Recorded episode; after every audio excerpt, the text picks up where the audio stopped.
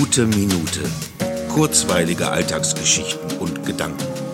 Mein Name ist Matthias Hecht und jetzt geht's auch schon los. Manchmal muss man wahrscheinlich einfach akzeptieren, wenn man etwas nicht kann. Ich habe es gerade wieder versucht. Es ist nicht meine Sache. Ich kann einfach keine Lieder nachspielen.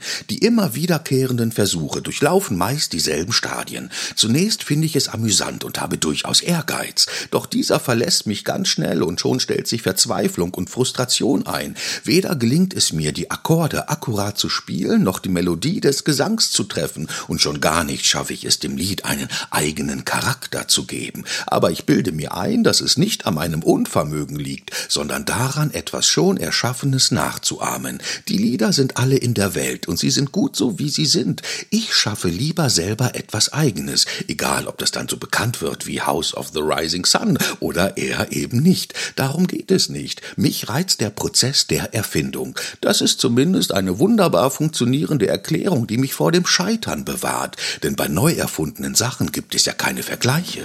Praktisch.